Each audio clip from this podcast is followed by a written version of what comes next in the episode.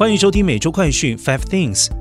在美俄关系极度紧张之际，俄军仍然在乌克兰东部地区发动激战，并且疑似使用违禁武器白磷弹。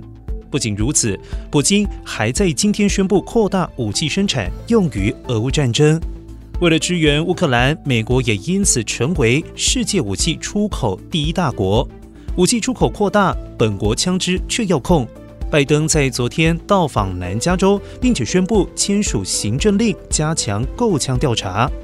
除了枪支安全之外，近期被各州政府无限针对的 TikTok 公司，计划与中国母公司分家的可能性，以消除美国对国安风险的疑虑。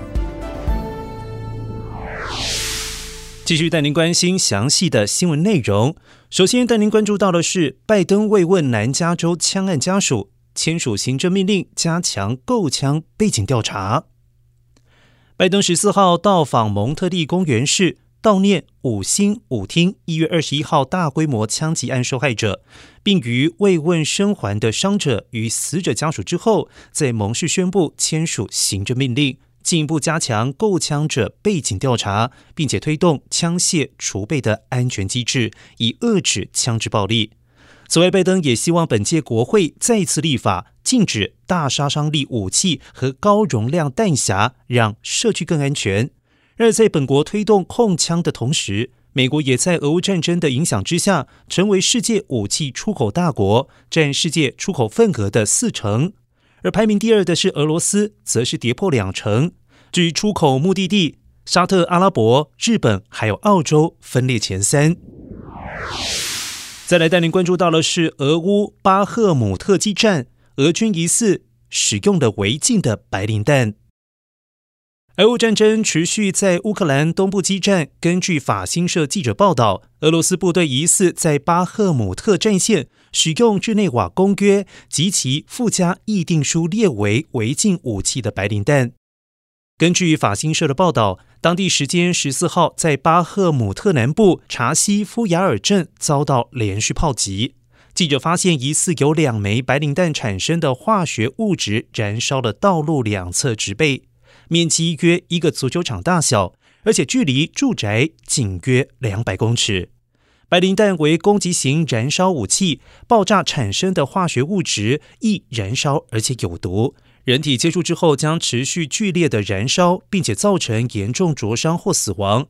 日内瓦公约及其附加议定书已经将白磷弹列为违禁武器，不允许在贫民区或针对平民使用。再来带您关注到的是，如果资安提案未获得批准，TikTok 计划与字节跳动分家。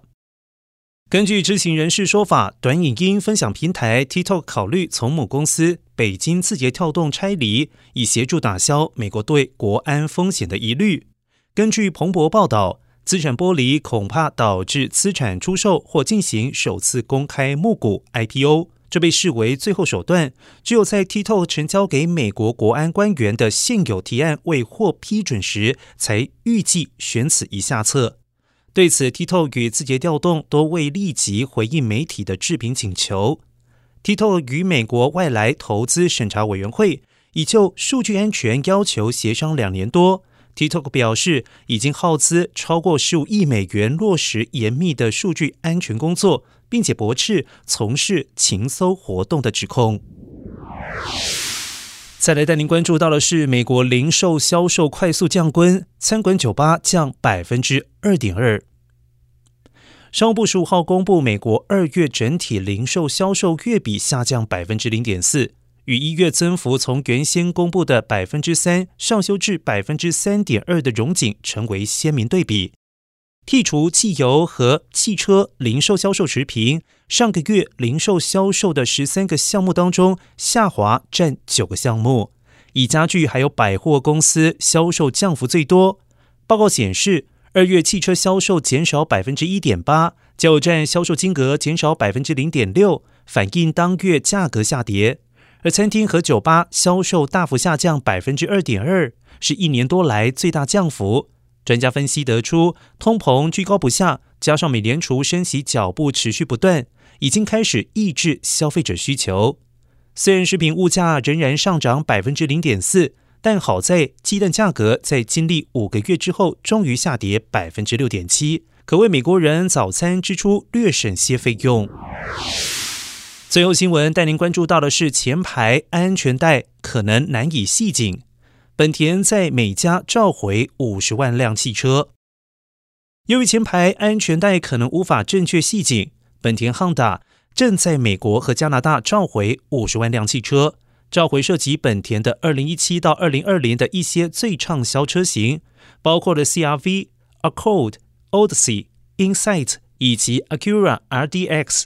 美国安全监管机构周三发布的文件中指出，安全带插扣上的表面涂层会退化，在温度较低的情况之下，释放按钮可能会收缩，进而增加带扣之间的摩擦。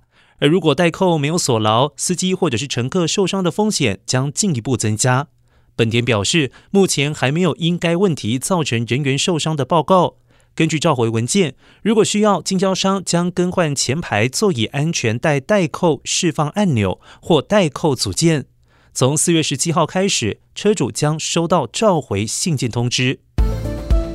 以上是今天的每周快讯 Five Things。更多完整新闻内容，请关注凤凰美洲台微信、Instagram、脸书、小红书、TikTok、YouTube、Twitter 等各社群平台。